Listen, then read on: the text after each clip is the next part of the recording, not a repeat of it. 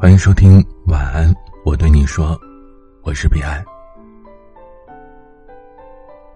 下午的时候，高中同学张潇潇发了一条朋友圈，上面写道：“李先生再见，再也不见。”我们这帮老同学都在下面安慰他。在我印象当中，张潇潇是一个对待爱情很认真的女孩子。小心翼翼的，唯恐幸福从手中溜走。很难想象，这段时间，他要怎么熬过去？还记得那年夏天，一个消息引爆了我们的朋友圈：张潇潇有男朋友了。毕竟当初张潇潇是我们班乃至年级公认的美女。朋友圈当中，她男朋友的外在形象高大帅气。两个人站在一起很是般配。我不喜欢女孩子化妆，我喜欢看你的素颜。这是张潇潇男朋友曾经对笑笑说的话。但这个人现在和一个据说很会化妆的女人走了，可想而知，这对笑笑的打击有多大。可能对于一些男人来说。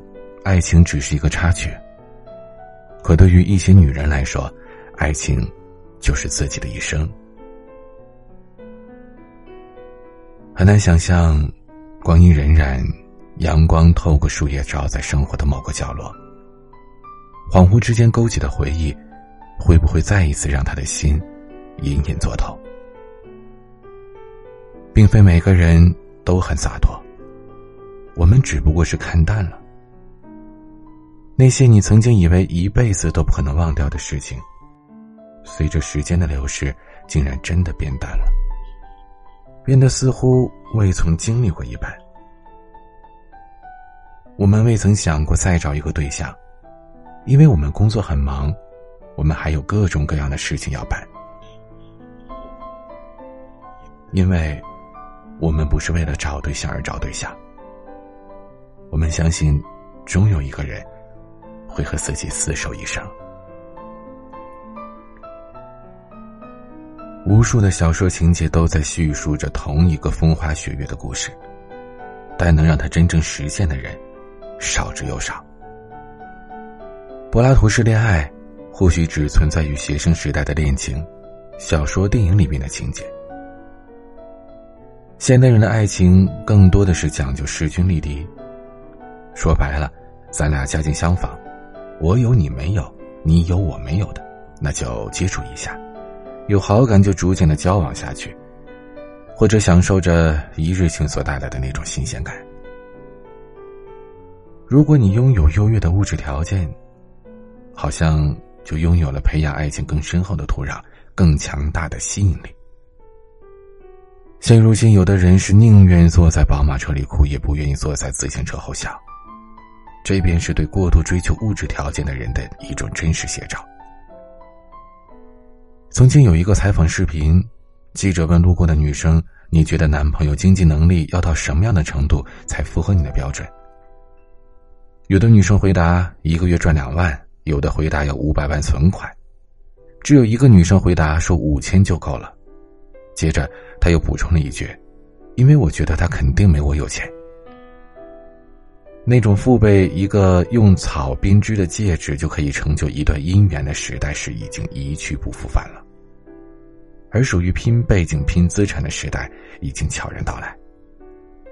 从天价分手费到富婆抱抱我，我们目睹着这个社会的病变。当贫穷从窗户溜进来，爱情便从指缝间溜走。可是。我不相信只有那些非富即贵的人才拥有爱情。或许我给不了你巴厘岛上的爱情，但我可以和你去崇明岛穷游。或许我给不了你九百九十九朵玫瑰，但我可以送你一朵经过精心挑选的玫瑰。或许我没有房没有车，但是我有愿意为了你改变一切的决心和毅力。可能，对于很多人来讲。这才是一份走心的爱情吧。情人总是分分合合，可是我们却越爱越深。我们希望爱情不是百日维新，我们需要的是一份细水长流的爱情，一份有时间把风花雪月变成爱情的爱情。我的一个朋友阿浩，为了经常能见到他女朋友，毕业之后就跑去他女朋友读博的大城市做了推销员。一晃几年过去了，他已经是某个五百强的地区经理，买了房和车，他们也成为了朋友当中口口相传的模范父亲。有一次，我在朋友的生日聚会上见到了阿浩，很好奇他当初做出的决定。他只是告诉我，因为他很想和女友待在一起，但是又怕自己配不上他，所以只好拼命的努力。没有人知道，去了一个陌生的环境，未来会是怎样。而阿浩，正是凭借着对爱情的信仰，一路走到了今天。不是时代远离的爱情。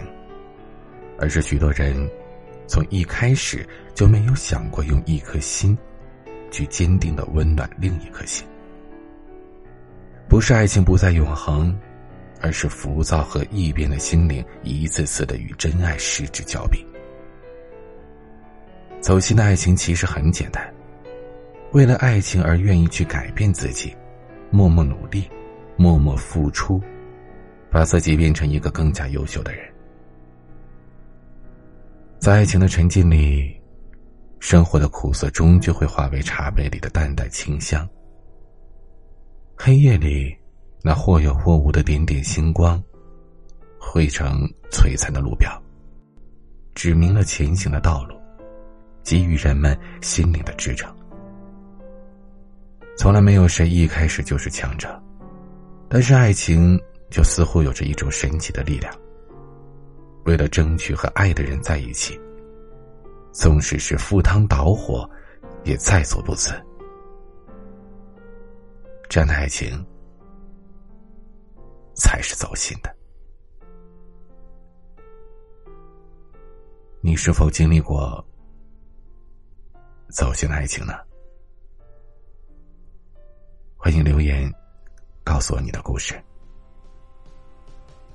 今天的晚安曲。李荣浩的不将就。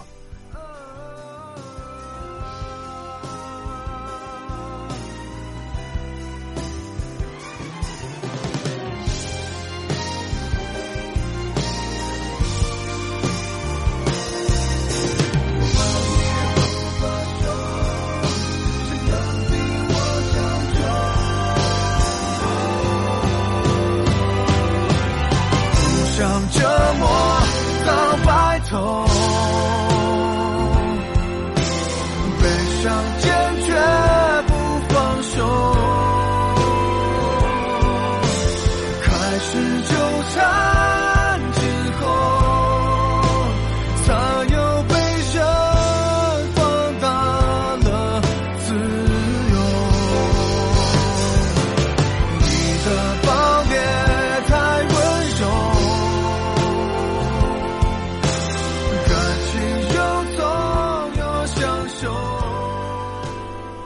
添加我的个人微信号：a 一二三四五六七八九零 b c d s g。